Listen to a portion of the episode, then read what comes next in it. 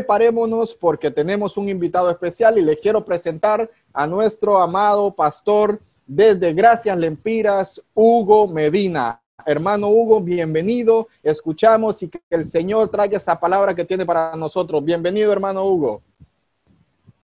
Amén, amén. Dios les bendiga a todos, jóvenes, esforzados y valientes, ¿verdad? Que el Señor nos, nos tiene y también los tiene a ustedes. Ustedes son el presente de la iglesia y son los que les va a tocar que llevar esta batuta a más allá y a marcones donde los pastores no podemos llegar. Ustedes son los que llevan esa, esa voz a sus compañeros en, las aulas, a sus trabajos, en sus deportes que practican, sus amistades. Así que ustedes son parte también de este gremio de, del Señor en este tiempo. Así que vamos a tratar de compartir el mensaje de hoy que me han puesto el mensaje, cual quiere que compartamos con ustedes, cómo prepararse para el noviazgo. ¿Cuántos de ustedes, cuántos de ustedes se han preparado para el noviazgo? ¿O cuántos ya andan de, de en noviazgo? ¿O cuántos quisieran tener eh, el varón? ¿Cuántos quisieran saber cuál es la mujer indicada o la muchacha indicada para que usted se case y que viva con ella hasta que el Señor lo permita? O viceversa, la muchacha saber cuál es el varón indicado. Hoy vamos a tratar de ver algunos puntos de vista, lo cual necesitamos hacer y compartir esto con nuestro Dios para ver si también Dios está de acuerdo con lo que yo quiero o con lo que me ofrecen. Así que vamos a, sin más pérdida de tiempo, vamos a orar y ponerle esto en las manos de nuestro Dios, pidiéndole al Señor también que hable a su vida y que podamos reflexionar en, cuanto a esto eh, del noviazgo. Es una etapa muy bonita, pero también puede ser una etapa muy muy complicada para todo adolescente o para toda aquella persona que eh, se enamora de la persona equivocada. Oramos, ¿me ayudan a orar, jóvenes? Padre, bueno, gracias te damos en esta hermosa noche que tú nos has permitido, Señor, poder compartir con, con los jóvenes y con mis hermanos que están presentes. Oramos para que tu palabra, Señor, llegue al corazón de ellos y podamos así, Señor, juntos alabarte y glorificarte. Señor, que esta palabra llegue y abra sus entendimientos, sus corazones y lo principal, Señor, que abran sus oídos y estén atentos a tu voz. Todo esto te lo pedimos en el maravilloso nombre de Cristo Jesús. Amén y amén.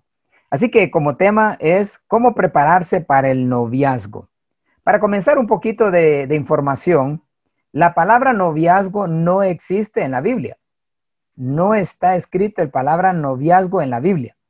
Eso fue inventado pues por el, por el ser humano, ¿verdad? Por, por eso del amor y darse tiempo a conocerse.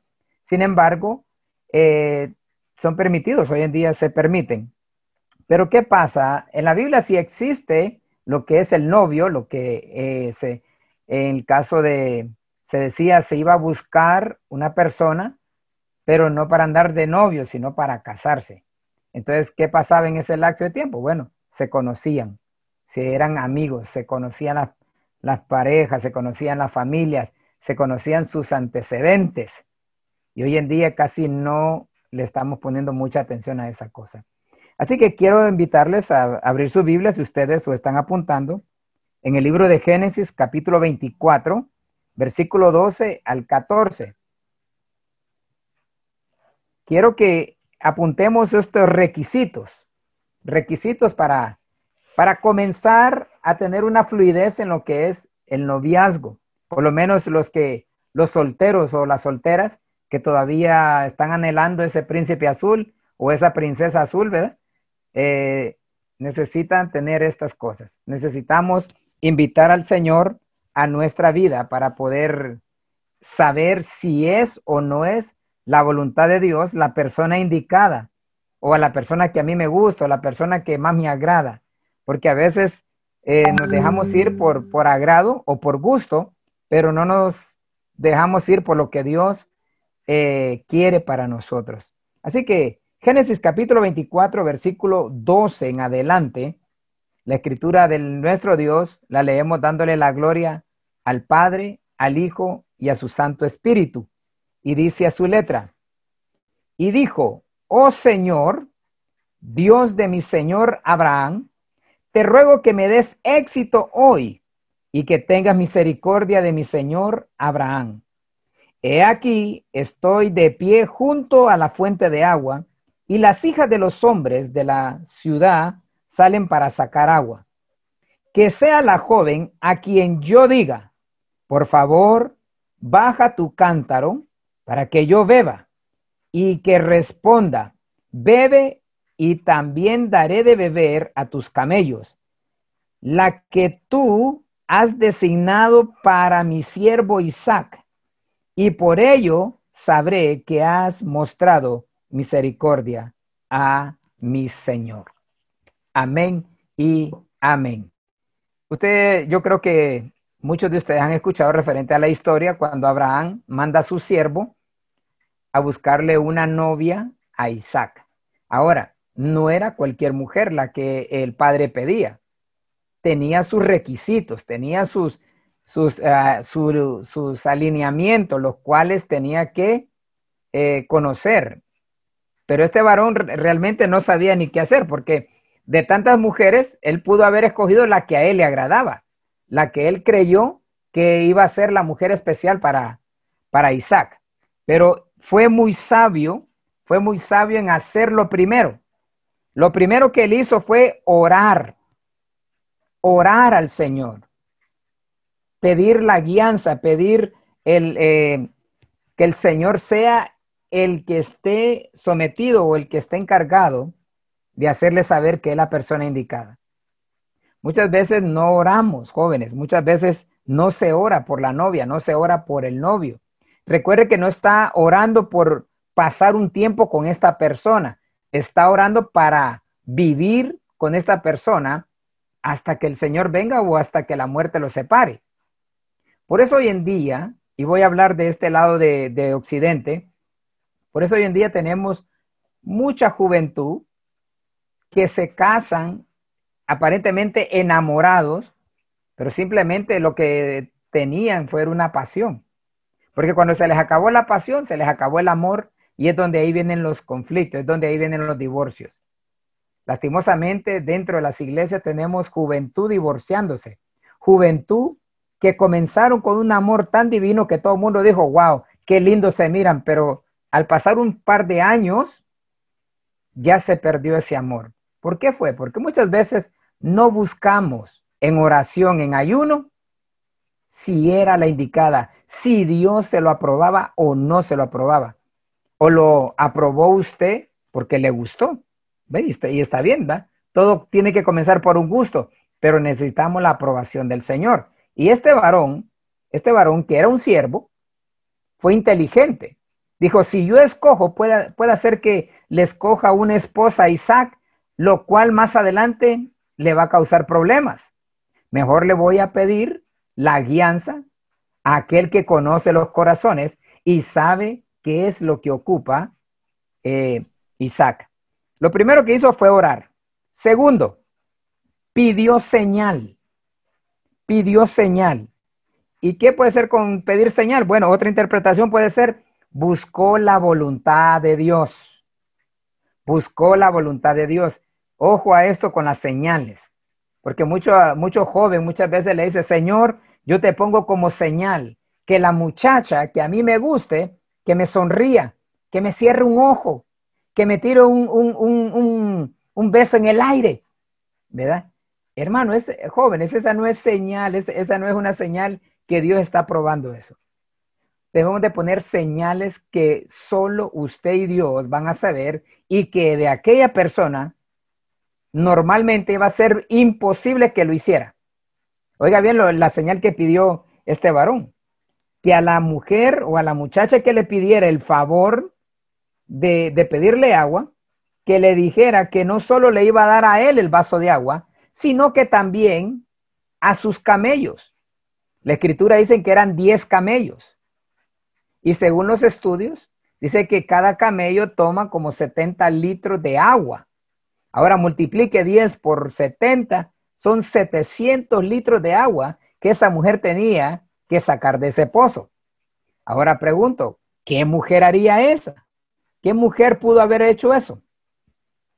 Solamente la que el Señor estaba indicándole según la señal que este varón hizo.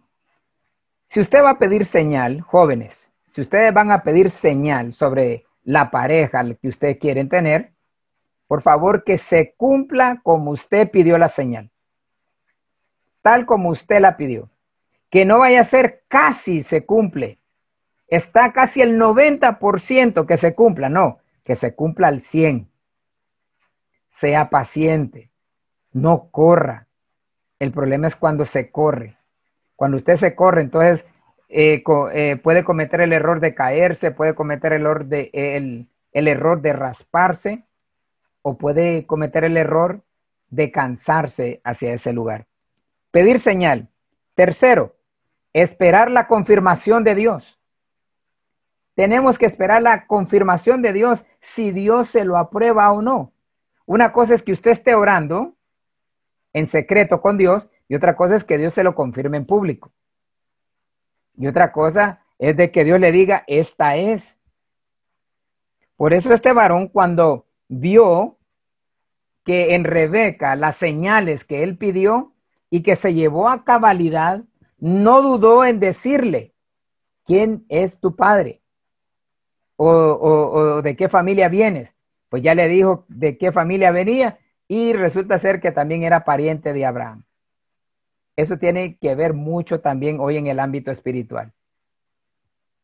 Conozco y sé y he oído y me ha tocado que hablar con jóvenes que se han enamorado de jóvenes que no son creyentes, que se han enamorado de muchachas que no son creyentes.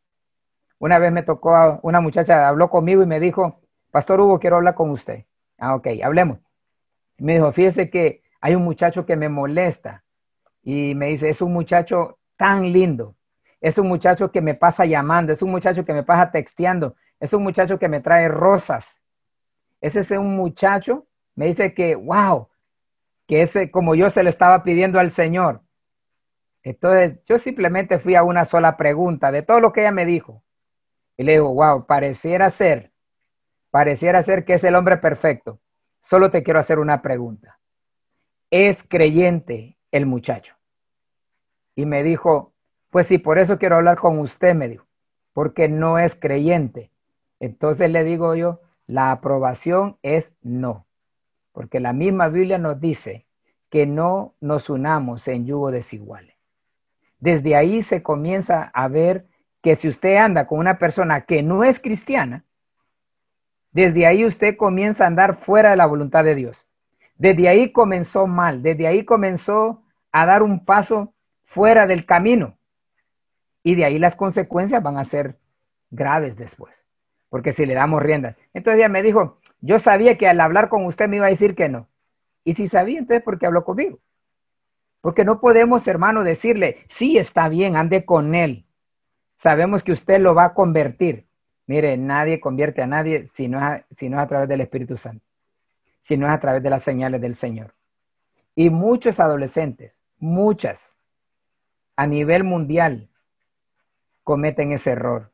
Tanto eh, mujer como varón cometen ese error. Las mujeres están cayendo con una mentira que es de las más viejas del mundo. Cuando les prometen el cielo, las estrellas, mamita, yo a usted la quiero, usted es mi princesa, eh, usted es el sueño de mi vida, usted es mi cielo, y le empiezan a bajar la luna a las estrellas. Y ella, lógico, se enamora de esa, de lo que le dijeron. Pero cuando en sí el corazón, ella no lo conoce. Por eso necesitamos orarle al Señor, buscar la voluntad del Señor y esperar en el Señor. No corra, no corran, esperen el Señor. Hay una hermana que yo la admiro mucho, ahí en la, en la iglesia central. Y desde tiempo yo le digo a mi esposa, yo admiro mucho a esta persona, porque ya tiene sus años, hermano, y ella no corre a buscar novio. Ella no está corriendo a, que, a que le aparezca el príncipe azul. Y una vez yo le pregunté, bueno, ¿y, a usted han salido novios aquí en la iglesia? Me dijo, uh, un montón, me dijo. ¿Y qué pasó? Le digo, se me van cuando buscamos si es la voluntad de Dios que Él quiere que sea mi esposo. se le van. ¿Por qué? Porque muchas veces no es la voluntad de Dios. Muchas veces la gente lo que anda es desesperado. Y alguien le dijo a ella, le dijo lo siguiente, mira, te va a dejar el tren, le dijo, ya no estás para escoger. Oiga bien, palabras de gente creyente. Ya no estás, le dijo, para escoger, te va a dejar el tren. Y me agradó la respuesta de ella, porque ella le contestó, no me importa que me deje el tren, me importa que no me deje Cristo. Me importa que el amado principal no me vaya a dejar. Mi hermano, dije yo, gloria a Dios. Mujeres así y hombres también así necesitan tener esa convicción de, de estar cerca del Señor, que no es tanto por la carne, sino es por amar al Señor. Y que busque a alguien que ame también al Señor. Porque después los, los conflictos vienen, que a veces están, están viniendo a la iglesia por un tiempo mientras consigue lo que quiere y una vez consiguió lo que quiere, ya empieza a poner excusas de quedarse en la casa, ya le empieza a prohibir venir a la iglesia y empiezan los conflictos dentro del hogar. Y lo primero que le dicen, ah, pero al principio no eras así, al principio, pero nunca buscó la voluntad de Dios. Por eso es necesario que busquemos la voluntad de Dios, busquemos exactamente. Y, número cuatro, no quería el Señor no quería, por lo menos Abraham no quería que Isaac, que Isaac se mezclara con cualquier otra, con cualquier otra mujer que no sea de la misma, de la misma, eh, en este caso dice familiar de ellos. Por eso eso es un yugo desigual. Por eso eh, usted como creyente, jóvenes, hermosos del Señor, ustedes como creyentes deben de buscar dentro de la iglesia Deben de buscar dentro de la iglesia su amado, pero pídale al Señor. No corra, no se desespere. Si usted está yendo al colegio, si usted está en la universidad y usted ve que sus amigas, sus amigos tienen novias y tienen novios, mire, véales el final. Véales el final que siempre van a ir a cometer un error.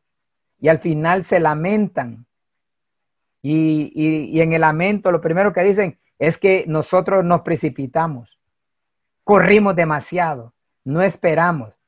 Pero usted como creyente, usted como, como buscadora, como sierva del Altísimo, usted tiene que buscar la confirmación de arriba. Luego, después viene la confirmación de los padres y después del pastor, ¿verdad? O sea que no es así por así. Tiene que pasar esa escala. Pero cuando es de parte de la voluntad de Dios, Dios va abriendo todas las puertas. Quiero llevarlos también a Malaquías 2.14 por aquellos que ya tienen novia, que ya tienen el compromiso, que ya andan con su pareja. Tenemos que tener cuidado de no andar jugando con tu pareja. Usted me dirá, hermano Hugo, pero en la iglesia se da eso. Abundan. Dentro de las iglesias abundan. Aquí en Gracia Lempira me tocó que ministrar a un varón, hablar con este varón, que no es de la iglesia, es de otra iglesia, pero me pidieron que fuera a hablar con él. Hermano, era un joven, era galán el tipo. Bueno, es porque no se ha muerto.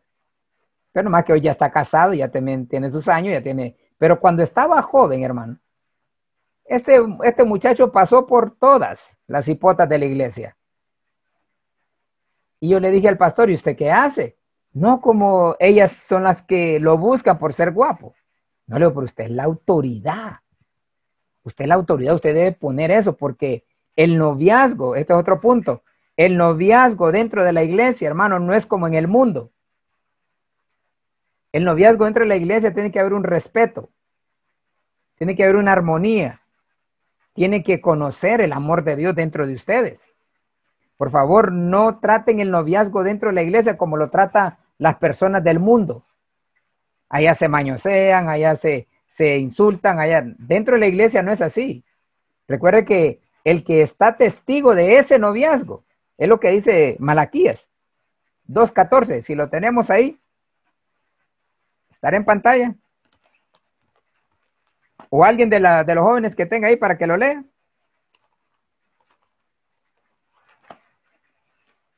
Ahí esa escritura me parece como en hebreo.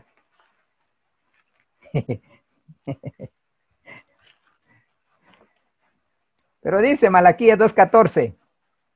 Y vosotros decís, ¿por qué? Dice, porque el Señor ha sido testigo entre tú y la mujer de tu juventud, contra la cual has obrado deslealmente, aunque ella es tu compañera y la mujer de tu pacto. Oiga bien esto. Desde el momento que usted anda de noviazgo, desde ese momento usted tiene un compromiso no solo con la persona, sino también con Dios, que es, viene a ser parte de testigo de ese pacto. Si usted anda de noviazgo es porque creo yo, creo yo, que ya están con miras a casarse. O usted dice, no, es que andamos de noviazgo para conocernos. No, usted se conoce como amigo dentro de la iglesia. Cuando usted ya dice, ok, hermano, hoy queremos formalizar ya esta relación. Queremos pasar de amigo a novio y de novio a casarnos. Pero a veces, hermanos, a veces se tiran de un solo a, novio o andar en ese noviazgo por mucho tiempo, por mucho tiempo. Y es cuando ahí muchas veces se cometen los errores. Es cuando ahí le damos mucha cabida al enemigo y el enemigo viene y se apropia de los problemas. Yo no sé cuántos de los jóvenes eh, escuchan a sus padres cuando les dicen, mira hijo, todo está bonito, nomás que no me gusta para novia esa, esa hermana o esa joven, o viceversa. No me gusta para novio ese varón. No sé, hay algo en él que no me agrada. ¿Cómo reaccionan ustedes jóvenes?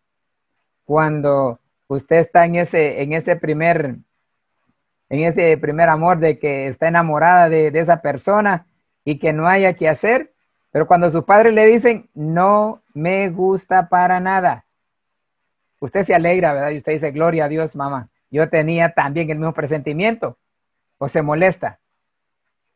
O, dice, ay, déjeme vivir la vida. Usted ya vivió la suya. Porque así, así muchas veces también podemos llegar a ser malcriados con nuestros padres. Pero también la Biblia nos habla de, un joven llamado Sansón. ¿Cuántos han escuchado la, la, la historia de Sansón?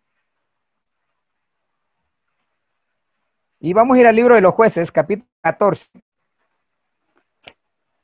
No se preocupe. Jueces 14.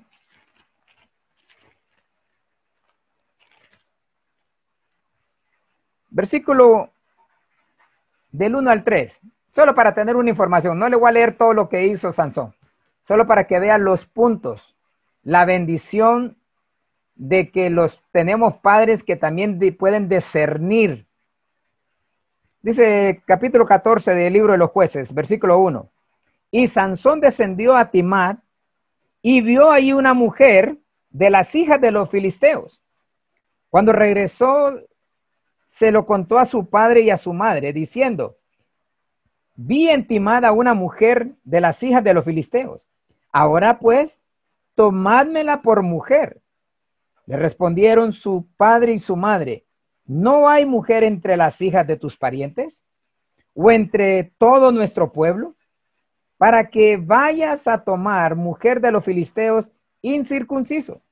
Pero Sansón dijo a su padre, tómala para mí porque ella me agrada. No era pecado que Sansón se, se enamorara. El problema es que se enamoró fuera del campamento. El problema es que empezó a ver las filisteas. Empezó a ver hacia afuera, a lo que se le llama yugo desigual. Yo sé que muchos de ustedes entienden esto. El yugo desigual. El problema es cuando tú comienzas a, ver hacia afuera y no ves hacia adentro. Y Sansón se metió a problemas. Yo sé que ustedes conocen la historia de Sansón. Por eso, escuchen a sus padres. Pónganle oído a sus padres cuando ellos les hablen, cuando ellos les den consejo. Yo sé que muchas veces ustedes van a decir, ay, es que si usted conociera a mis padres, ay, si usted conociera a mi mamá, si usted viera que nadie le cae bien para mí, escuchen, porque parte de la bendición es que usted escuche y obedezca y verá lo que va a venir.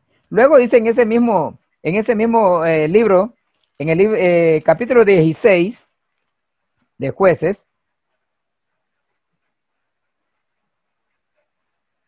también dice, y Sansón fue a Gaza y ahí vio a una ramera y se llegó a ella. Oiga bien, comenzó con una, comenzó a jugar con fuego. Comenzó a jugar con fuego. Y el problema es que empezó con, con, con una filistea, luego se encontró con una ramera y luego en el versículo 4, después que, que tuvo que ver con esta mujer, dice en el versículo 4, después de esto sucedió que se enamoró de una mujer del valle de Sorek que se llamaba Dalila.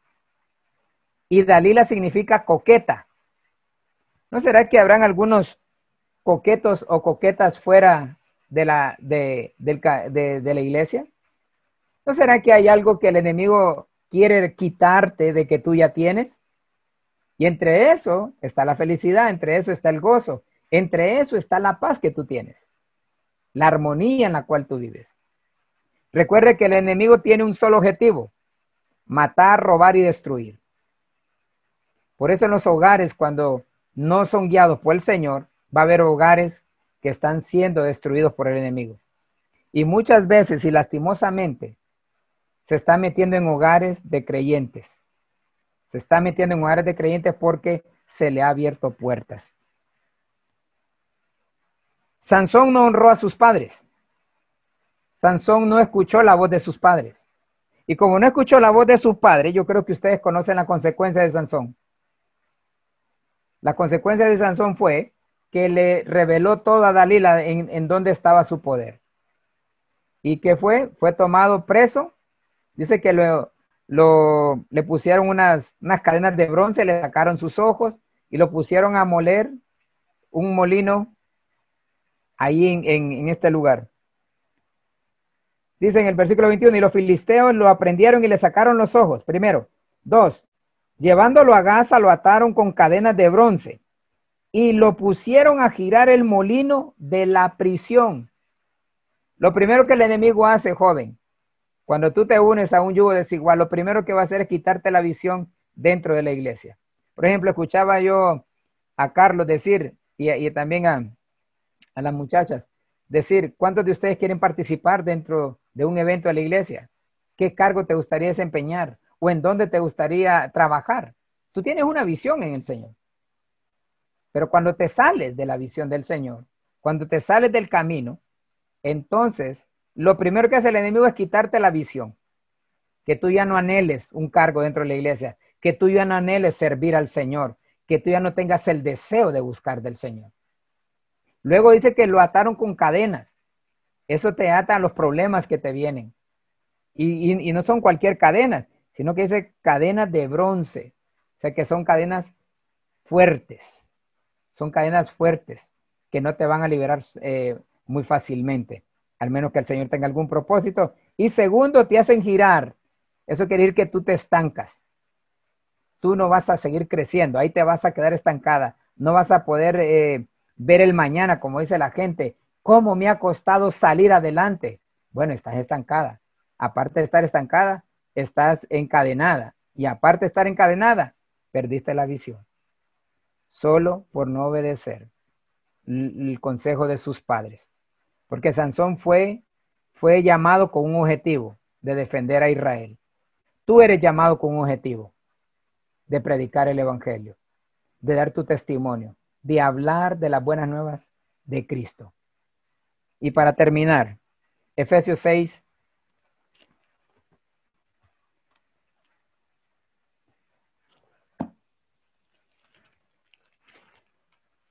El libro de los Efesios capítulo 6,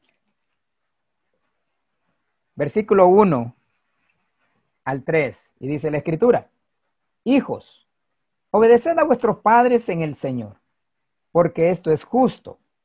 Honra a tu padre y a tu madre que es el primer mandamiento con promesa. Y para que te vaya bien y para que tengas larga vida sobre la tierra. Creo que muchos de ustedes ya han oído referente a, este versículo. La pregunta para ustedes es, ¿lo están cumpliendo? ¿Lo están obedeciendo? ¿Están honrando a sus padres?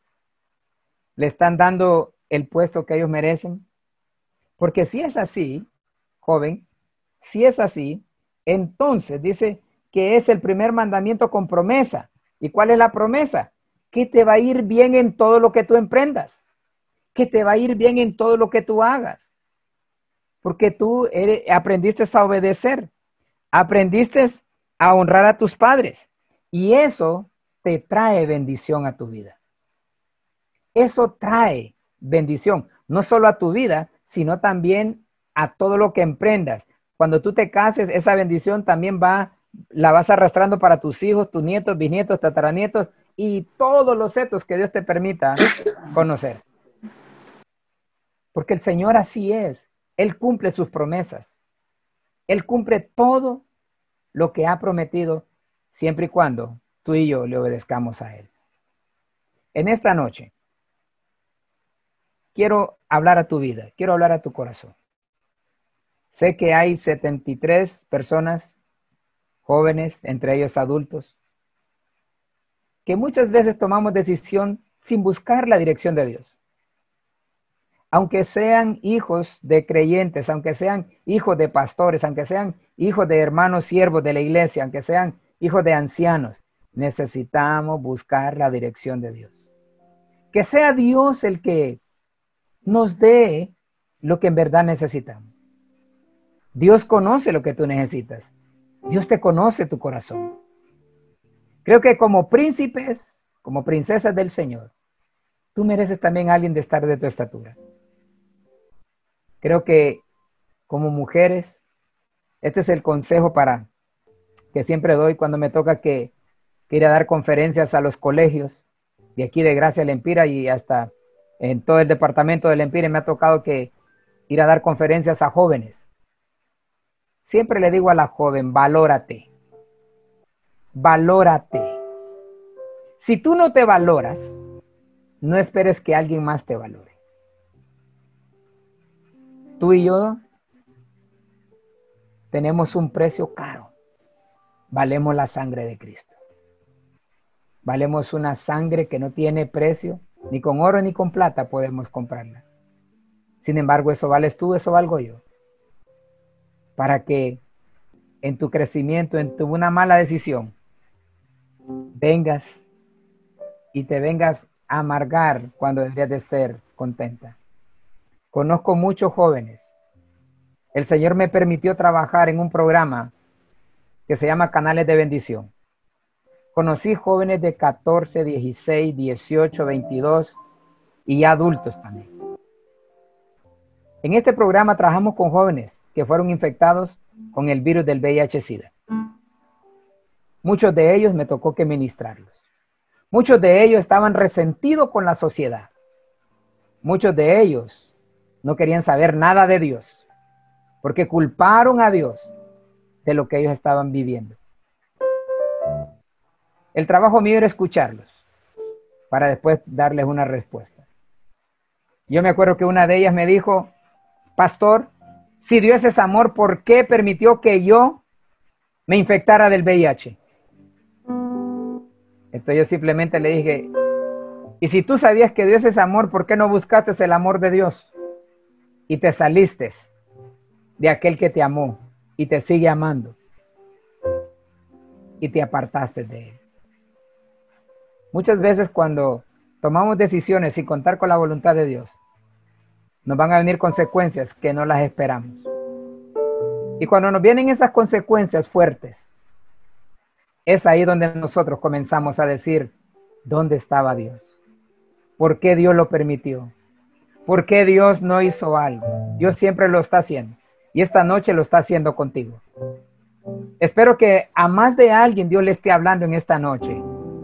Que antes que tomes una decisión, que le ores, búscale, busca su voluntad, espera la confirmación de lo que tú vas a hacer. Tú necesitas escuchar la voz de Dios hablando en tu vida, si es la voluntad de Él o no, si es lo que Él quiere o es lo que tú quieres. Sansón por buscar lo que él quería, o lo que él buscaba, lo que él quería, se metió en muchos problemas. Dios no quiere que tú te metas a problemas, pero tú eres quien decide si estar con Él o apartarte de Él. Sé que el anhelo de todo padre de familia, sé que el anhelo de todos nosotros es que les vaya bien. Oramos por nuestras hijas, que Dios le dé un buen esposo temeroso de Dios. Oramos por nuestros hijos, que le dé una esposa temerosa de Dios y que juntos sirvan al Señor. Pero muchas veces cuando nuestros hijos crecen, toman decisiones. Y es ahí, en esas decisiones, donde se puede cometer un error sin contar con la voluntad de Dios. Esta noche yo quiero que cierre tus ojos y que tú le pidas al Señor que tú hables con Dios.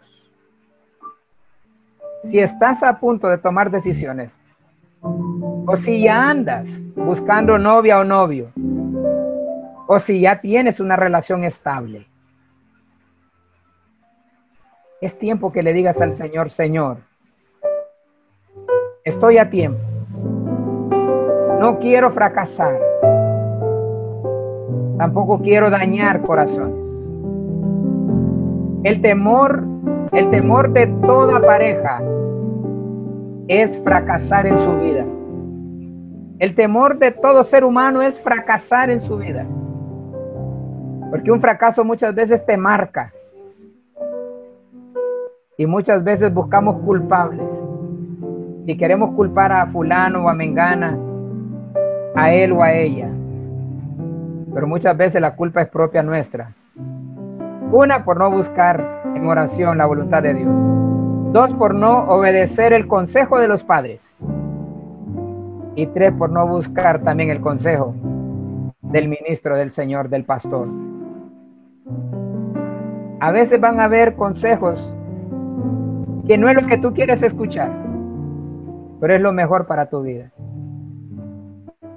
A veces queremos escuchar solamente lo que nos agrada, pero no lo que no nos agrada. Pero también hay un Espíritu Santo que habla tu vida y que hace entender y que conoce cuál es tu necesidad. Padre, en esta noche, te damos gracias, Señor. Y Espíritu Santo, tú eres el encargado que esta palabra, Señor, llegue al corazón de cada uno de los que estamos hoy, especialmente de la juventud, Señor, que están emprendiendo este caminar, este andar de su vida. Y sabemos, Señor, que el enemigo busca la etapa de la adolescencia para marcar su vida, Señor, y dañarles un porvenir mejor. Pero también sabemos que tu gracia y tu misericordia está con cada uno de ellos. Oramos, oh Dios, para que tú tomes el control de cualquier decisión errónea que se haya tomado, que quieran tomar. Que tu Santo Espíritu, Señor, hable a sus vidas, revele a sus vidas la verdadera eh, revelación de lo que está pasando. Sabemos que solo tú conoces el corazón del ser humano. Solo tú, Señor, conoces las intenciones de cada uno de nosotros. Solamente te pido, Señor, que a través de tu Espíritu Santo les hables, que tú les guardes, que tú les guíes y que tú tomes el control de sus vidas para la gloria y honra de tu nombre. En esta noche no sé si habrá alguno de ustedes que esté a punto de tomar decisiones o que andas en una relación, pero tú sabes que no, la, no es la adecuada, que no es la que Dios quiere para ti, pero todavía insistes. Lo que te puedo decir es que Dios habla a tiempo y fuera de tiempo, antes que vengan cosas inesperadas o cosas que después haya un lamento dentro de tu vida. La decisión es tuya. La decisión es tuya de escuchar a Dios. Porque mientras tú le escuchas y mientras aún no ha llegado el problema, es tiempo que tú regreses. Que tú regreses a Él y comiences por la etapa. Ora, ora, busca, pídele señales, pero también espera la confirmación de esa señal. En el nombre poderoso de Jesús, Señor, bendecimos la vida de cada uno de estos jóvenes. Bendecimos la vida de cada uno de mis hermanos adultos, ministros. También, Señor, que están apoyando en oración. Porque queremos ver a esta juventud, Señor, triunfante. Queremos ver esta juventud, Señor, llena de gozo. Queremos ver, Señor, esta juventud, Señor, delante de ti, temeroso de ti. Que te amen a ti sobre todas las cosas. Que vengas a ser tú el Señor de sus vidas. El que guíe sus vidas. El que los rescate de cualquier mala intención, Señor. De alguien que aún no te conozca ni tampoco te tenga. Padre, en el nombre de Jesús, en el nombre de Jesús, oramos a que te glorifiques en él. Guarda sus vidas y aún te presento sus planes delante de ti. En el nombre maravilloso de Cristo Jesús, a quien sea la gloria y la honra, los siglos de los siglos, Señor. Amén amén.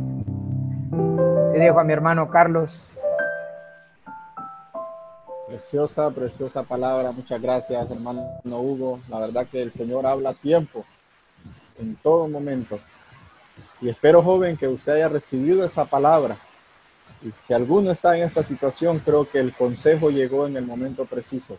Pero esto no termina aquí. Si usted tiene alguna pregunta que hacer, tenemos al hermano pastor Hugo Medina, tenemos también a nuestro hermano pastor Roger Díaz, tenemos también aquí al anciano eh, de jóvenes eh, Josué Rodríguez. Si usted tiene alguna pregunta, nos las puede hacer llegar eh, vía Zoom. Aquí puede escribirle donde el usuario que dice Jóvenes Elim Honduras, usted le puede hacer llegar su pregunta o si usted quiere activar su micrófono y hacer una pregunta directamente sobre el tema, tiene la libertad de poder hacerlo.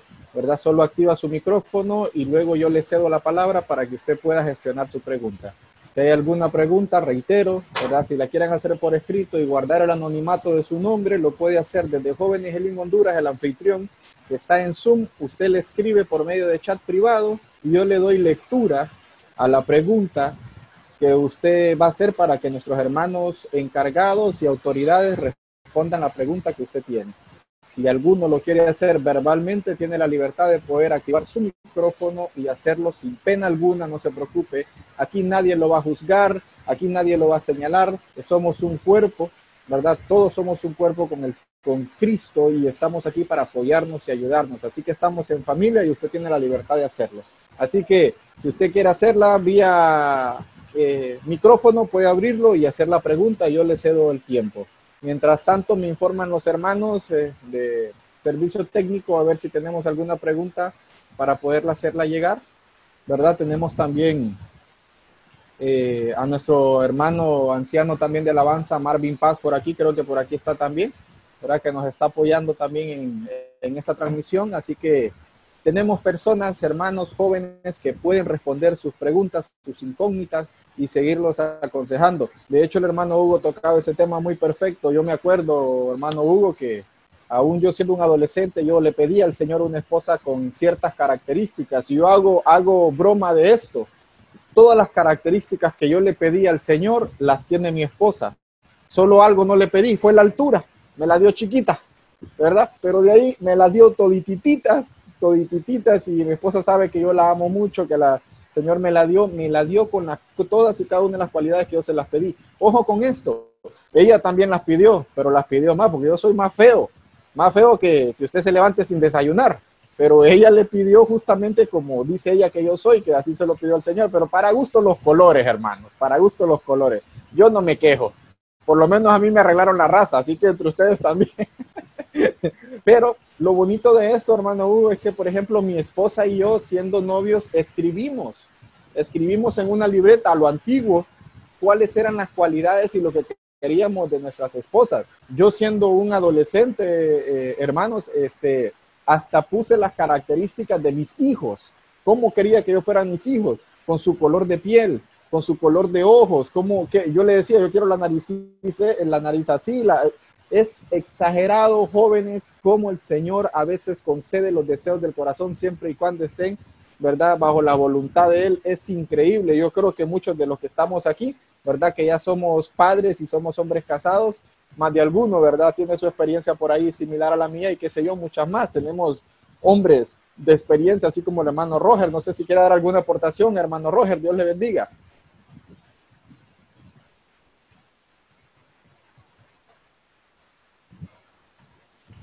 Dios les bendiga, Dios les bendiga, hermanos.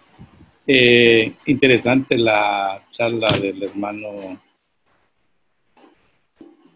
¿Estoy bien? ¿Me están escuchando? Sí, sí, hermano, le escuchamos, le escuchamos, perfecto. Interesante la charla del pastor Hugo. Me gustó mucho unos, unos puntitos que anoté ahí. El noviazgo para casarse. Es bien interesante porque en el mundo uno escoge eh, o se hace novio para probar a ver qué tal persona es y muchas veces se hace novio sin el propósito de matrimonio. Por ejemplo, yo, yo anduve de novio con mi esposa y no pensaba, no pensaba casarme hasta que ya en el Señor ya cambió mi pensamiento. Entonces, yo conozco muchas iglesias donde el pastor ah, acepta los noviazgos, pero primero dice, conózcase primero, luego de conocerse y ver el ambiente de los padres, la aceptación suya, la aceptación de ella para sus padres, después de eso pueden hacerse novios. Eh, y, pero el noviazgo con una fecha para casamiento me parece muy bueno otra cosa es el, eh, ese filtro que decía el hermano Hugo, me gustó mucho. Que Dios esté de acuerdo, que los padres estén de acuerdo y el pastor también esté de acuerdo. Y muchas veces ese filtro no lo usamos, sino que de una sola vez ninguno está de acuerdo, ni Dios, ni los padres, ni el pastor, y así nos vamos. Y eso puede provocar muchos fracasos. Entonces, me parece muy buena la, la participación del pastor Hugo. Excelente, excelente. No sé, alguien más, alguna aportación, Tito, Marvin, que estaban por ahí, mientras los jóvenes, eh, jóvenes, hagan sus preguntas. No se queden con la duda. Hoy es la noche que usted puede sacar esa duda sobre el noviazgo, sobre si usted está en alguna relación eh, y las cosas no están yendo tan bien o si empezó qué consejo tomar, que, o sea, este es el momento, como le digo, puede tomar el micrófono, lo apertura y usted habla perfectamente o lo hace llegar, ¿verdad? Mediante el usuario de Jóvenes Elín Honduras aquí en la plataforma de Zoom y eso es totalmente anónimo, no vamos a decir su nombre, solo vamos a gestionar la pregunta para que nuestras autoridades aquí puedan responderla. ¿verdad? No sé si Tito y Marvin están por ahí, si quieren dar alguna aportación. Amén, Carlos. Te escuchamos, Tito. Sí, me identifico también mucho, lo como decía el hermano Roger, también que seamos específicos en lo que queremos. Me gustó lo que decía vos también de que le, con detalles de las cosas, que cómo se las pedimos al Señor. Y Él es tan fiel que así nos la da. Eh, como experiencia también lo puedo decir yo, así pedimos también. Y el Señor así fue como nos dio también nuestras esposas. Entonces, eh, para los jóvenes, pues estas palabras para que ellos aprendan, para que las puedan poner por obra y, y así podamos pues hacer la voluntad del Señor. Amén. Amén, amén, gloria a Dios. Y hablando, eh, perdón, que está hablando de lo de, como decía el hermano Roger, de lo también que había dicho el hermano Hugo, de los filtros, de ese filtro tan importante. De hecho, eh, aquí ya vemos eh, dos matrimonios en el caso de nuestro hermano Ederso Balbarro y, mi matrimonio, que nosotros pasamos por esos filtros que decía el hermano Hugo.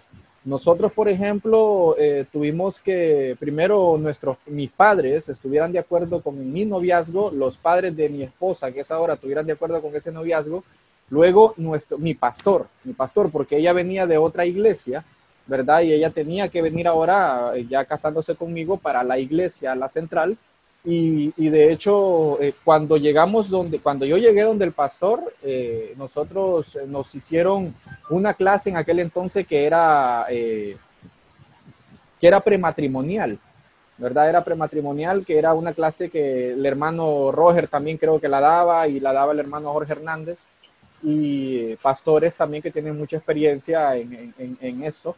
Y pasamos por ese filtro. Obviamente teníamos que llevar una carta firmada por los padres de la, de, los, de la pareja hacia el pastor para que el pastor eh, le fuese verídico, que ellos estaban de acuerdo con el noviazgo de los que íbamos a entrar en ese proceso. Entonces, ese filtro, hermano, yo levanto la mano, yo lo pasé. Fue difícil, sí, fue difícil, ¿verdad? Fue difícil porque hay que guardarse, hay que seguir los parámetros, los pasos, pero al final viene la recompensa porque el matrimonio se mantiene, ¿verdad? Por años y como la promesa que le hicimos hasta que, no hasta que la otra, como dicen, nos separe, o hasta que el otro, hasta que la muerte nos separe, ¿verdad? O hasta que el Señor venga. No sé si hermano Marvin, Marvin Paz, ¿estás por ahí? O se, no, o se nos fue. Bueno, mientras, mientras tanto, ¿tenemos alguna pregunta? ¿Hay algún joven que quiera preguntar? Hermanos, aproveche, aproveche que tenemos esta oportunidad, aprovechen. Yo cuando estaba así más hipote, yo era preguntón, sacón, como decimos por ahí. Yo preguntaba, yo preguntaba. Así que pregunte, hermano, pregunte sin pena. Ok. Hay una, eh, hay, hay- ya tenemos una pregunta por aquí, eh, hermano Hugo, ¿verdad? Hermano Roger dice, si hay una muchacha inconversa y Dios tiene un plan con ella y la cruza en mi camino como novia, Sencillo, sencillo. Eh, eh, eh, eh, es que el problema es que lo estamos viendo para mi beneficio. Si esa muchacha se la cruzó el Señor, deje que el Señor la convierta entonces. Y ya cuando esté convertida, la busca. sí, porque inconversa no es que yo la voy a transformar, ¿va? Más bien corre peligro que ella te saque de la iglesia. Ahí está. Ahí está, perfecto. ¿Es bueno tener una relación de noviazgo a menor edad? No. No es bueno. Por lo menos por la experiencia que he tenido con, con la adolescencia que he estado trabajando aquí en el departamento del Empira. Una, porque un adolescente no sabe ni lo que quiere. Y, y- y voy a hacer una pregunta para responderte a eso. Eh, de todos los jóvenes ahí, en una sola palabra, descríbame qué es el amor para usted. En una sola palabra. Vamos a ver cuántos jóvenes responden. Aunque sea unos 10. Abra Vaya, su micrófono jóvenes. ahí. Vamos, Abra su micrófono y diga esto, esto, esto, esto, esto. ¿Qué es el amor para ustedes? Sin usar Google, ¿verdad? Sin usar Google. No, le, Dios. a ver quién dijo ahí. Yo. Ceci. Ceci Sí. Bueno, ahí va una. Vamos a ver los demás. Decilo. Felicidad. Felicidad. ¿Alguien dijo el vecino? Me pareció escuchar el vecino. Ok, está felicidad, amor. Vamos a ver. Vamos, jóvenes. Vamos. Respeto. Respeto. Vamos, jóvenes. Son de Lin, hombre. Yo creo que es de, es como que dejar de pensar en uno mismo y pensar en alguien más, no solo amor para una pareja, sino que para la familia, poner primero a la familia antes que nosotros, Ok. poner la voluntad de alguien más antes de la nuestra. Ok, bueno. Poner la voluntad de alguien. Vamos a ver. ¿Alguien más? Son diez. Sinceridad. Sinceridad. Llevo cinco.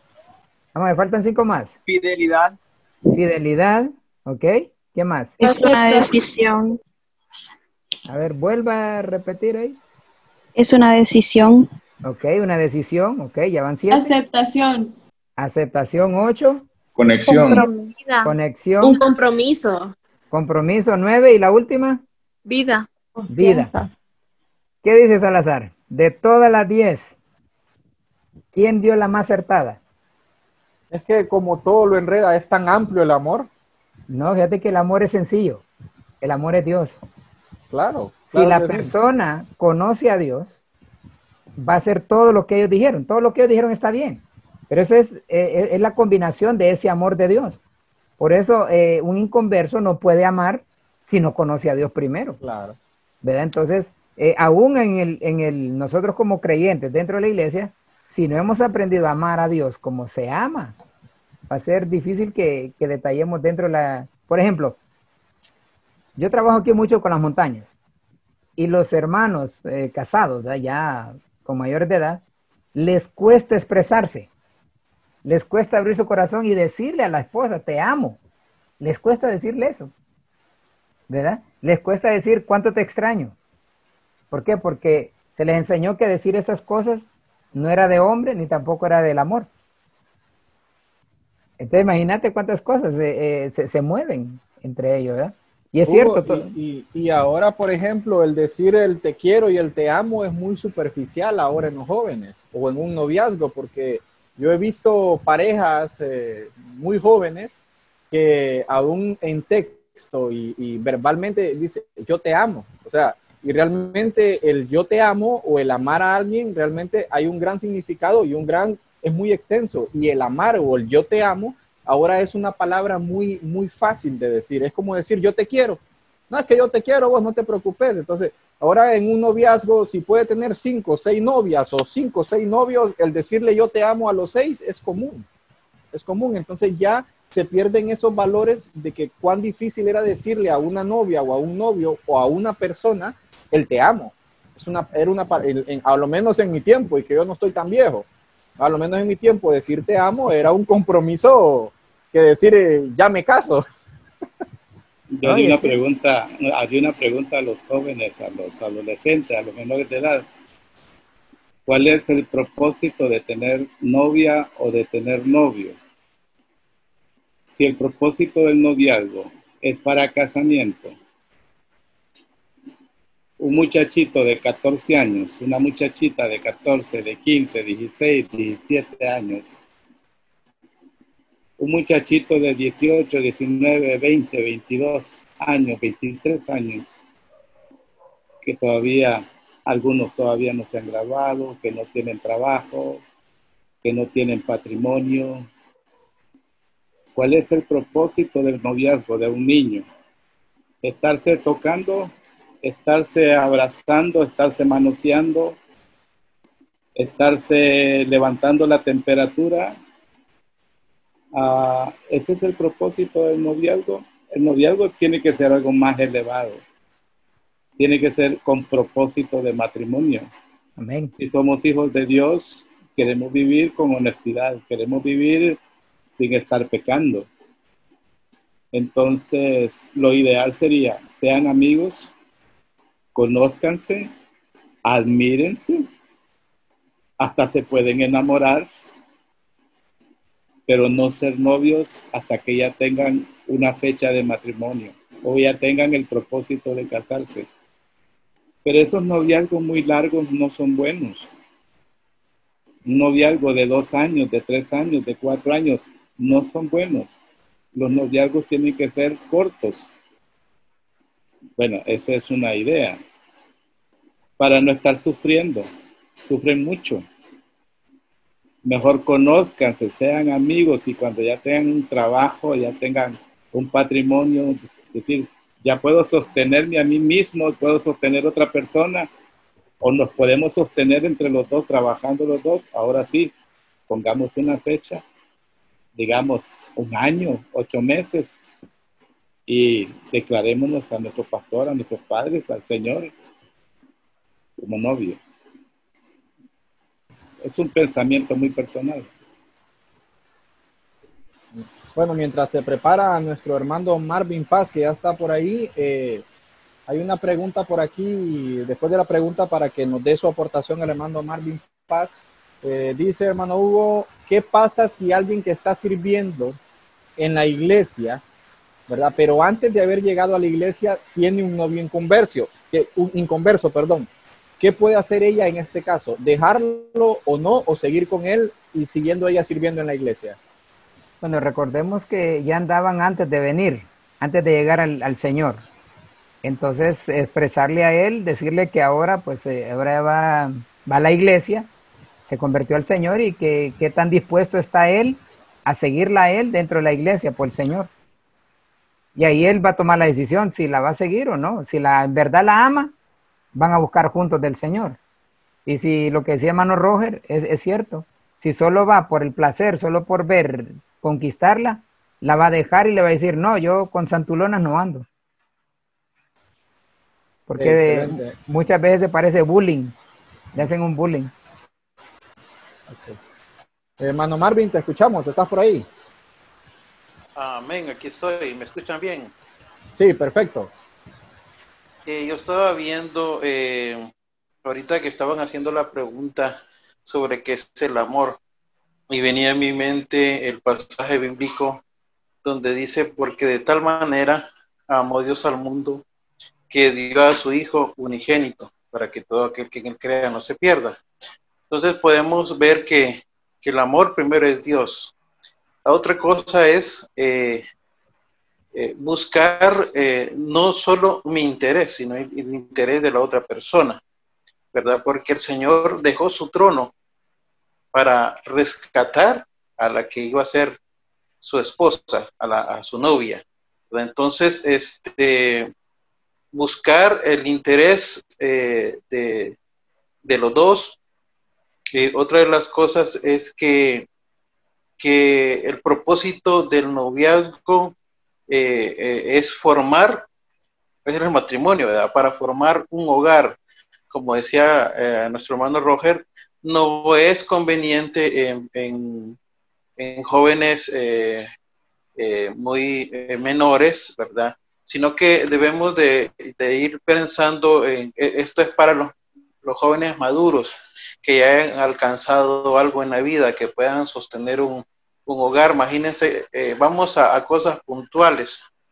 Estamos viviendo tiempos bien difíciles y eh, eh, con lo de la economía, por ejemplo, ¿verdad? Entonces, el joven tiene que estar mentalizado de que tiene que mantener una casa, ¿verdad? Eh, que podemos analizar en este momento qué es mantener una casa. Queremos tener eh, electricidad, bueno, hay que pagar la electricidad, queremos tener agua, hay que pagar eh, todos los servicios, ¿verdad? internet y un sinnúmero de cosas. Entonces, para llegar a ese nivel, pues eh, no es un joven de, de 15, 16 años, de 18 años, tiene que ser un joven ya maduro, ¿verdad? Los dos tienen que estar maduros para formar una familia, para formar un hogar. Ese es el propósito del matrimonio y eh, el propósito del noviazgo es el matrimonio.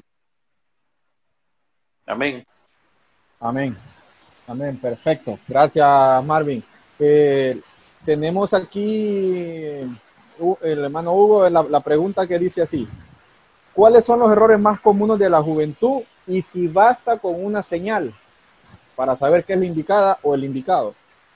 En mi caso, yo le pedí tres señales al Señor para con Susan y las tres me las cumplió. Entonces, cuando ya me cumplió mis tres señales, que ni ella lo sabía, ¿verdad? Entonces decidimos ya tomar ya el siguiente paso, que era poner fecha para el matrimonio. Porque de repente algunos de ustedes no saben que, que mi esposa era mormona y yo era Jesús solo. Entonces... Era, era, una buena pareja, ¿va? Era, era una pareja dispareja, ¿verdad? Sin embargo, el Señor nos unió y nos llevó a Elín. Y ahí el Señor nos aclaró, el Señor nos confirmó y hasta el son de hoy, bendito Dios, llevamos ya 23 años, acabamos de cumplir nuestro aniversario y de casados y dos años de noviazgo y aquí estamos sirviéndole al Señor. Entonces, el error más común es no escuchar y lo que me, eh, me gustaba la pregunta del hermano Roger, ¿cuál es tu interés de correr a un noviazgo a, a tu joven corta edad? Disfruta tu soltería, ama al Señor, métete con el Señor, eh, llénate del Señor. Es el tiempo más apropiado. La etapa de la adolescencia es la etapa donde tenemos que vivir para el Señor. Recuerda lo que le dice eh, Salomón Eclesiastes 12, ¿verdad? Acuérdate, joven, ¿de quién? De tu Creador. ¿En qué días? En los días de tu juventud. Para cuando vengan los tiempos malos, digas, no tengo de qué contentarme. Entonces el enemigo va a tratar de destruirte a temprana edad, que es la edad de la juventud. Amén. No sé, Hay una pregunta aquí aportar. que dice, Ajá, dígame, hermano, le escuchamos. de avanzar. Es interesante que nuestros jóvenes tienen mucho conocimiento de las cosas que estamos hablando, no las ignoran. Ninguno de los que están ahorita en el panel están ignorando las cosas que estamos diciendo. Y en mi situación, que cuando yo estaba soltero, yo no era cristiano, era un mundano perdido que había visto la iglesia de enfrente, la iglesia que estaba enfrente y había visto las hermanas de la iglesia. Yo trabajaba como maestro con un montón de mujeres, porque era una, era una colegio de secretariado.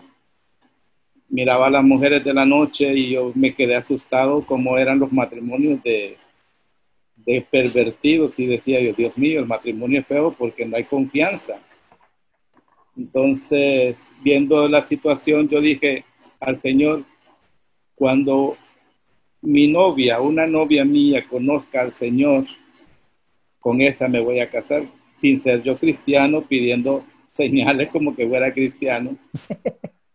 Cuando yo llego al Señor, yo ya era novia de mi esposa. Entonces llegamos ese domingo a la iglesia, ella se reconcilió, yo acepté y ahí mismo le propuse matrimonio porque yo había visto la señal de parte de Dios sin yo ser cristiano. Ahora me pregunto, si yo sin ser cristiano estaba confiando en ponerle, en ponerle al Señor eh, señales y se cumplieron para yo casarme, ¿por qué los hijos de Dios que ya conocen la palabra, que se han criado en el Evangelio, ignoran muchas veces estas señales que nosotros estamos poniendo, o que el Señor, mejor dicho, pone. Yo creo que es para meditar y para decir, bueno, tomemos en cuenta la palabra de los hermanos. Amén. Amén, amén, así es. Tenemos la pregunta que dice, hermano, ¿cuál es el proceso para llegar a, a un noviazgo o los procesos que debe tener un joven para que sea aceptado por la familia y el pastor? Allí sí que tiene que ser Dios poniéndote gracia. Y no gracias Lempira, hermano. Exacto, no dije gracias, no gracias.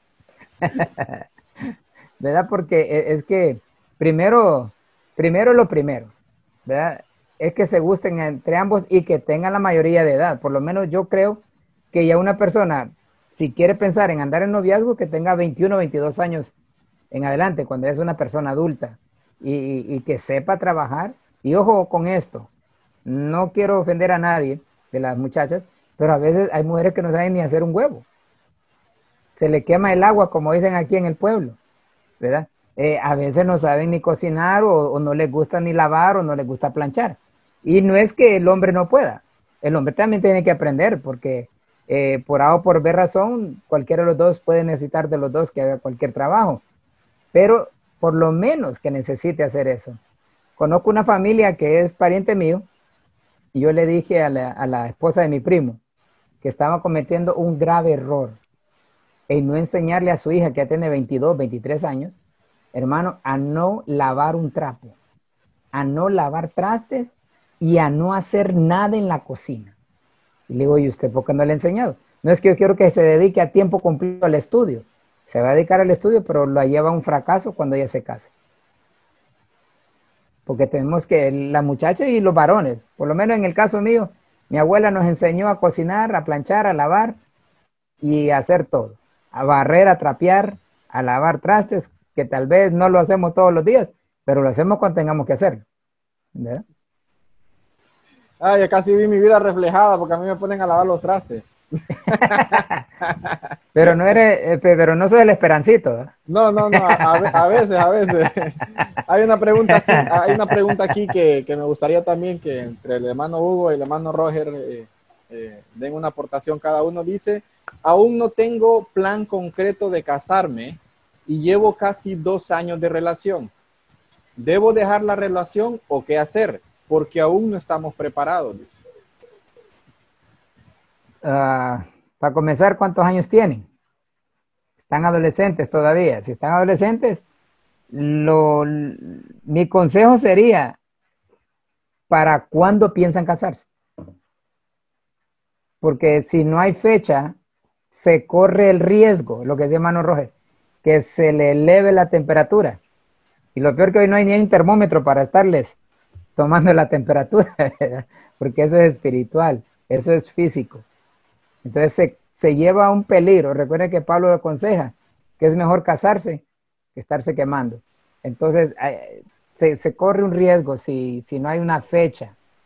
Si no hay una fecha, si ellos no piensan, eh, bueno, este es un consejo personal, si ellos no piensan casarse ahorita, entonces que se den un tiempo, mientras las cosas se, se mejoran entre ellos.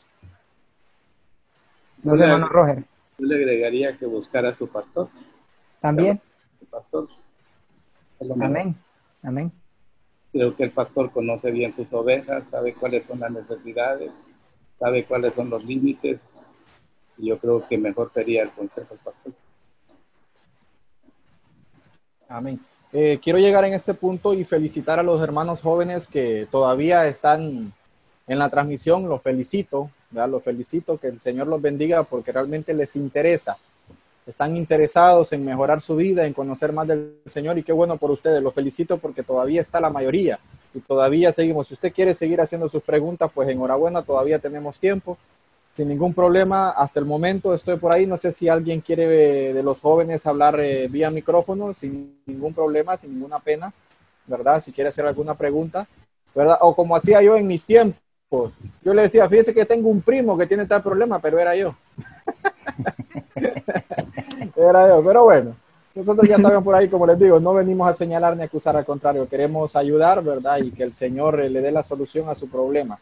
Eh, esta, no sé si alguna aportación más eh, por ahí, Tito, ¿tenés alguna aportación más por ahí? De hecho, Tito, eh, eh, siendo él un joven, un matrimonio joven, tiene ¿cuántos años tenés de casado, Tito? 23, ¿Y a qué edad te casaste, hermano? 19. Oigan bien, el hermano Tito se casó a los 19. Ay, miren, ahora tiene 23 años de casado, ¿verdad? Y le pusiste todo en las manos al Señor, Tito. No, ya tenía, ya trabajaba, les cuento. Ya trabajaba. Y me acuerdo eh, que las salían- intenciones eran, la verdad que las intenciones eran bien fuertes, pues, de, de casarse, de, de formar un hogar. Y sí, también pasé por el proceso de que le pedí al Señor, pues, señales y el Señor me las concedió. Y era la voluntad de Dios. Amén. opinión de Interesante, Un hermano. buen Carlos. ejemplo, Tito y Messi. A mí me gusta la relación de ellos. Me gusta bastante. Son un buen ejemplo para los jóvenes. Valga- vale recalcar. Es interesante, hermano Carlos, la, esa situación del hermano, del hermano Tito. Ah, pienso que Dios no es un Dios de moldes. Eh, no nos metamos en moldes ah, cerrados. Dios es soberano. En el caso mío, cuando yo me casé tenía 25 años, mi esposa tenía 18, desde los 17 fuimos novios, 17 y medio anduvimos más o menos unos siete, ocho meses de novios y luego nos casamos. Eh, mucha gente, yo he escuchado consejos de personas adultas que no los comparto, que dicen, ah, no se casen muy jóvenes porque no disfrutan la vida. Ah, en el caso mío, yo siempre estoy pendiente de mi esposa, de si se siente cómoda todavía, si me ama, revisando mi corazón cómo está en esa relación y siento que a pesar de que ella se casó muy joven conmigo y yo a los 25 años, pues el mismo amor sentimos, la misma pasión. Claro, eh, llegamos a entendernos más, llegamos a tener un, un amor más maduro, una relación más madura y un matrimonio más sólido, pero el de casarse tempranamente de 18 años una mujer no lo veo yo, no lo veo yo. Difícil de que una persona llegue a ser eh, eh, infeliz. Ah, yo no le pondría edad. En el varón, en el varón, ah, yo tenía 25 años y yo no me consideraba que había madurado todavía. Yo me siento que comencé a madurar más o menos como a los 28 años 27 años que ya comencé a pensar en patrimonio, comencé a pensar en casa, comencé a pensar en cosas más ordenadas. Pero a mí me costó llegar a ese punto de madurez. Sin embargo, hay gente bien precoz. Por ejemplo, Tito ha sido una persona bien responsable. Igual la hermana Mercy, una mujer bien trabajadora y responsable. Y una relación de años que lo conocemos y damos testimonio de esa, de esa relación. Entonces, no podemos ser nosotros inflexibles. Yo no soy de las personas que son inflexibles, porque yo siempre recuerdo ese, ese versículo, no sea ni demasiado justo ni demasiado, demasiado sabio, porque habrá de, de, de destruirte, como el arbolito cuando tiene esas, esos aguacates tan grandes y se dobla las ramas. A veces hay que ser flexible. Depende de la dirección de Dios. Depende que Dios, cómo está tratando Dios. Por eso le decía, esa relación que estaba preguntando la hermana, habría que ver cuál es el trato de Dios con esa pareja. No podemos nosotros ser cortantes y tajantes. Por eso el pastor tiene un papel importante en cuanto a la relación de sus ovejitas. Amén. Ahí se aplicaría el onceavo mandamiento. Bienaventurados los flexibles, porque ellos no serán quebrantados, ¿no? lo que dice el hermano Roger. no lo busquen en la Biblia que no lo vaya. Ah, es es, es A lo que importante. me refiero es que, que, que no enmarquemos las cosas en un cuadro, en un cuadro y que de aquí Dios no se va a salir. Dios es soberano. Dios actúa de distintas maneras. Amén. Incluso, incluso, pero esto no es para que lo tomemos nosotros como yo lo voy a hacer. Incluso yo he visto matrimonios que se han casado un cristiano con un mundano y se ha convertido la persona y han vivido bien, pero no siempre es igual. Por eso el pastor es el que tiene que estar pendiente de esas situaciones porque él es el que tiene la luz, el que tiene la vara, el que tiene la dirección. Amén. Amén. Amén. Qué, importante, qué importante es eso lo que decía el hermano Rojas, ¿verdad? Que no, no hay un molde, no hay un molde para eso. Yo me acuerdo que cuando yo me casé a la edad de 22 años y a mí hubieron como cuatro o cinco personas adultas que me dijeron que mi matrimonio iba a ser un fracaso debido a mi carácter, eh, porque era una frutita bien especial que el Señor tenía por ahí con mi carácter y, no me daban mucho tiempo, pero para gloria y honra del Señor, yo desde que me casé, yo mi matrimonio se lo dediqué al Señor y para gloria y honra de Él llevo 13 años. Voy caminando, pero llevo 13 años de matrimonio y hasta que el Señor venga, ¿verdad? Va a hacer esto, porque yo miro los ejemplos aquí, como el hermano Roger, eh, Tito, Hugo, los pastores que tienen años de matrimonio y por qué no llegar más mi pastor, más de 50 años de casado, imagínense ustedes, entonces qué bonito, ¿verdad? Y mantener todavía esa relación y esa comunicación y por qué no, ustedes también tienen derecho y pueden llegar a todo eso. No sé si tenemos más pregun- eh, preguntas, producción, ¿cómo nos quedamos? Yo quiero dar una, un La señal, también, ok, ah. Ajá, dime, Pues mira, yo, pues, ¿quién habla? César vos. Cesarín, Te, escu- ¿aló? ¿Se escucha? te escuchamos, te escuchamos, César. Bueno, sí, eh, es que bueno, yo como ahorita, pues, saben que un matrimonio joven, ¿verdad? Eh, eh, reciente, digamos, ya, si Dios permite, ya eh, el 31 de, de este mes cumplimos dos años con mi esposa, Wendy. Créanme que, que también en la parte del amor, eh, como el hermano Hugo, otra palabra también, que es lo que encierra la, la palabra amor, también es sacrificio. Yo creo que sacrificar eh, una parte de uno, tanto carnal, por parte, por amor a Dios, es algo como un sacrificio que Dios lo agarra con todo, porque mi testimonio es de que cuando yo estaba con, antes de que estábamos como de, de novio, antes de casarnos con mi esposa Wendy, créanme, que yo para pedirle al Señor digo, Señor, ayúdame, porque la decisión no es fácil. Y digo, eh, si es parte de ti, pues que salga mi matrimonio y todo. Y le puse al Señor, digo, Señor, voy a hacer un sacrificio por, por, por amor a ti, primeramente. No van a creer, estuve 10 días en ayuno. Y yo sé que fue un poquito.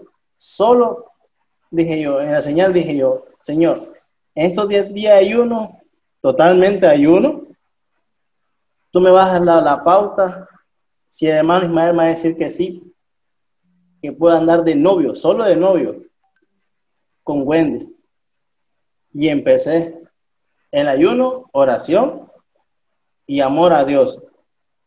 Me recuerdo que a los primeros días, pues, no fue fácil. Ya después, el, a los días, a los 10 días, 11 días, pues fue el hermano Ismael. Y ese me acuerdo ese día que estaba para arriba y para abajo. El hermano Ismael, fui a quedar con ustedes. No, no, no, no tengo tiempo. Pues yo me, me, me, sentí como decepcionado. Digo, tal vez el hermano Ismael le cae algo malo, no me quiere hablar o algo. Pero dije yo en mi mente, mamá, más interno, es el tiempo de Dios, digo yo. Y un día menos esperado, se me acercó y me dijo, ¿qué quieres hablar conmigo? Me dice, yo ya sé, yo ya sé qué, qué es lo que quieres, ya el Señor ya me habló, y pues, pues como varones, pues entre él y yo, y Dios en medio, pues me dice, te, te voy a dar la, pauta para que solo sean novios por ahorita. Y no fue fácil, no es fácil, pero es muy raro es muy raro que con mi esposa tengamos un pleito o un enojo o algo, es demasiado raro. Cuando es parte de Dios, todas las cosas salen bien. Por rato aquí pequeños roces, así que, ay, amor, no lavaste el traste, por ejemplo, así.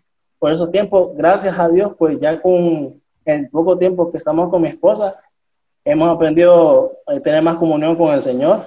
Tanto ella y, y yo tenemos nuestras asperezas, pero sabemos llevarnos eso es bien importante. La, el, también el, el, el, amor de Dios también es sacrificio. Diría yo que el sacrificio a, a, dejar, yo sé que como, como jóvenes, yo sé que noviazgo no es fácil porque a veces parten tentaciones, es cierto, hay partes tentaciones, pero jóvenes realmente no es imposible. Simplemente está el amor de Dios por agradarlo. Y yo soy, soy un, testimonio vivo, está el Señor presente, mi esposa, y pues, gloria a Dios, pues ya tenemos nuestra bebé, que es una bendición para nosotros. Y créanme que no ha faltado, no ha faltado la bendición de Dios desde el día que nos casamos, porque el día que nos casamos con mi esposa, me recuerdo yo que solo teníamos 100 lempiras al día siguiente que nos casamos con mi esposa. Y me acuerdo que esos días me mandaron de vacaciones y no me, no me dieron ni paga, nada, sino que para afuera. Y me dieron los días de vacaciones de dos años de trabajo. Y me recuerdo que fue un sábado, al día siguiente fue un sábado, y el domingo fuimos a ayuno. Y pues yo preocupado, no teniendo nada, no teníamos, no teníamos, solo teníamos la cama. Me acuerdo solo teníamos la cama. Solo la cama teníamos. No teníamos nada. No teníamos ni platos, no teníamos ni estufa. Más bien estuvimos como los primeros cinco Pero días. tenían a Dios. César, pero tenían a Dios y eso Claro es lo más sí, importante. lo más lo- importante. Yo creo que resumiendo lo que querés dar es que poniendo a Dios en primer lugar se va a dar, ¿verdad? Un buen noviazgo, un buen matrimonio. Claro que sí. Claro que sí. Claro que sí. Amén. Hermano Roger, ¿quiere dar alguna aportación? Quisiera reforzar lo que el hermano, el pastor Hugo dijo sobre el noviazgo de los muchachitos, eh, que no, no, que es lo que buscan un noviazgo que no, no tienen como meta el matrimonio. Eso sí lo, lo sostenemos. Y el otro es eh, los matrimonios, aunque sean de Dios, aunque tengamos a Dios presente, siempre van a haber diferencias, con la diferencia de que Dios está con nosotros y que ah, tenemos quien nos ayude, quien nos pueda liberar de una dificultad, de un divorcio, de un problema grave. Pero matrimonio perfecto mm, no, no hay. Por muy bonitos que nos miremos, siempre hay diferencia porque somos humanos. Siempre vamos a tener ahí que la comida le quedó a la hermana, le quedó sin sal y se lo dijimos y la molestamos o que nosotros no ayudamos cuando llegamos de la casa. Siempre van a haber dificultades, pequeñitos o grandes, siempre van a haber problemas. Pero la diferencia es que tenemos al Señor, como dice, como dijo el, hermano. Entonces, sí, hermano, eh, yo sostengo eso del noviazgo. Demasiado jóvenes, no. Si no tienen propósito de matrimonio, yo creo que no. Amén, amén. Bueno, estamos ya, eh, ya al final de esta transmisión, solo con una pregunta que tenemos más por aquí. No se vayan todavía, jóvenes, ya, ya estamos terminando. Eh, que dice, eh, hermano Hugo, dice, las señales que tiene que poner, la tiene que poner uno o dos, o los dos. ¿Verdad? Yo me acordaba de la aportación que daba el hermano Hugo, que en este caso la puso el solo, pero eh, la, la persona pregunta, ¿las señales para el noviazgo y antes de casarse, tiene que tener uno o la tiene que poner los dos?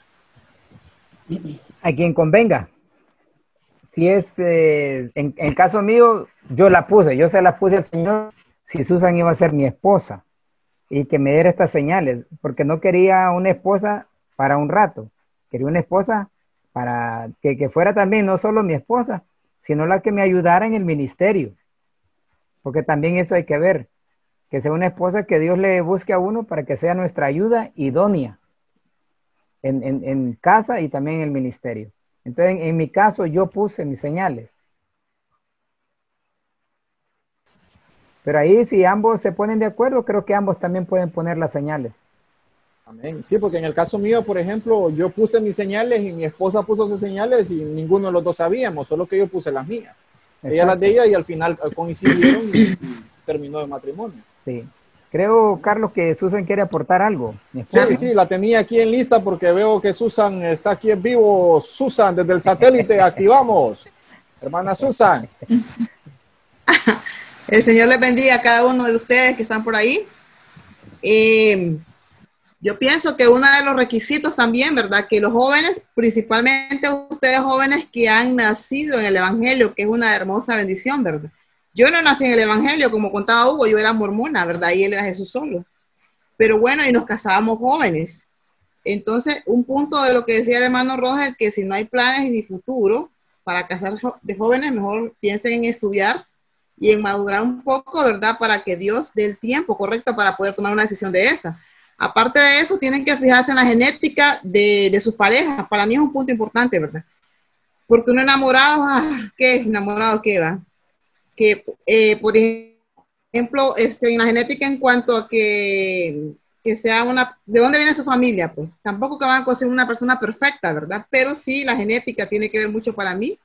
Y una de las cosas que a mí me ha funcionado en mi matrimonio, desde que éramos novios con el hermano Hugo, eh, son las cuatro C que digo yo. Las cuatro C, que la primera es Cristo, la segunda es comunión, la segunda, eh, perdón, Cristo, comunicación, comunión y comprensión, ¿verdad? Esas cuatro C para mí son bien importantes y nos han dado mucho éxito, ¿verdad?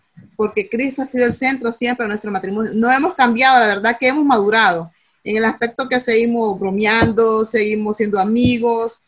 Yo disfruto las cosas de Hugo, las bromeamos. Bueno, nuestros hijos ven nuestro ejemplo, ¿verdad? Entonces es una cosa que les estamos heredando. Y también en el aspecto de que ustedes tienen que ir pensando que van a ser servidores del Señor, ¿verdad? De que de repente el Señor los llama a, a, no sé, al ministerio, a no sé, los planes que tiene el Señor para cada uno de ustedes, ¿verdad? Entonces ese es mi punto de vista, ¿verdad? Y también mi consejo, ¿verdad? Que, que se preparen primeramente en el Señor, que le oren, ¿verdad? Yo así le oro al Señor por la esposa, las esposas. Tengo dos hijos, mi hijo tiene 22 años, mi hija tiene 10, 15 y mi bebé pues tiene 6 años. Pero desde ya yo oro por sus esposas, por sus, sus esposas, por su esposo, ¿verdad? Le pongo las cualidades al Señor. No lo quiero tan siquiera ni que sea como Brad Pitt, como dije. Pero sí un hombre tiene, sean temerosos, ¿verdad? Y le pongo las cualidades al Señor, ¿verdad? Entonces, ustedes también tienen que hacer lo mismo desde ya, orar por sus esposos y por sus futuras esposas, los varones, ¿verdad? Ese es mi testimonio, hermanos. Gloria a Dios por eso, gloria a Dios por eso. Y, y para los que no saben quién es Susan, esa hermosa negra que salió ahí es la esposa de nuestro hermano pastor Hugo Medina, el que, el que dio la palabra hoy. ¿Verdad? Para él, esa negra ahí, esa negra es completa. ¿Sí o no, Hugo? algo muy importante, algo muy importante que dijo Susan de lo de la genética. De hecho, yo me acuerdo que uno de los requerimientos para casarse legalmente es que les mandan a hacer exámenes de sangre para ver si también en la parte, hablando en la parte genética de sangre, son compatibles para que no vayan a tener problemas también a la hora de gestar un bebé o algo. Hoy, ahora hay medios y todo, pero también hasta en esa parte, en la parte eh, eh, de, la, de, de, la parte legal, cuando uno va a casarse todo, es un, un requisito que le piden a uno para saber si hay compatibilidad entre, los, eh, eh, entre la pareja, para que no vayan a haber eh, problemas de enfermedades futuras o, o, problemas en los bebés, ¿verdad? entonces también hablando parte de la genética, como decía Susan, fijarse también, ¿verdad? Muchas veces, porque hay de todo, no hay perfección, como decía Susan, pero el Señor le va a dar la indicada y el indicado, eso sí lo tenemos por seguro, ¿verdad? Estamos entonces en la, en la, parte, en la parte final, ¿verdad? Eh, la última pregunta dice, ¿importa la diferencia de edad? Depende. Si es menos o mayor que la pareja. ¿De qué distancia ella? Depende. Depende de qué distancia. Sí. Porque también eso Ah. puede ser un yugo desigual. Por ejemplo, aquí, perdón, hermano Roger, aquí, aquí en Gracias me tocó que aconsejar a una, a una joven que se congregaba conmigo. Eh, yo no me di cuenta a qué horas se enamoró de, de un señor que le lleva 25 años. Y ella apenas tenía 22, 23 años en ese entonces. Y al principio no vieron el problema. Yo me senté, platiqué con ellos, les puse las situaciones y dijeron, no, el Señor me ha puesto amor para él y él para quien no sé qué. Hermano, ahora las situaciones son ahora, que él ya está más de edad, tiene más complicaciones y ella todavía está más joven. Entonces, hoy él la cela con Mundo y Raimundo y no la deja salir sola. Y tienen una niña y, y tienen ese desbalance, ¿verdad? No sé, hermano Roger, si hay... Lógicamente hay, hay, hay problemas. Imagínese una persona 25 años mayor va a envejecer, va a envejecer primero, va a tener un anciano en la casa y ella va a estar, va a estar joven, por lo contrario. Ah, en la parte íntima también hay un, hay un desfase a cierta edad de, de- del varón o muchas veces a cierta edad de la mujer. Eh, yo pienso que si hay alguna diferencia tiene que ser menor, Mínimo. a 7, 8, tal vez hasta 10 años por, por mucho, pero no, mm, no sé, yo, hay que ser equilibrados, hermanos, pensemos bien las cosas. y a todos ustedes jóvenes. Si hay algún padre de familia por ahí que ha estado con sus hijos ahí, muchísimas gracias por apoyarnos, muchísimas gracias por estar interesado en sus hijos, que esto es lo que queremos, que el Señor toque la vida de sus jóvenes a todo tiempo.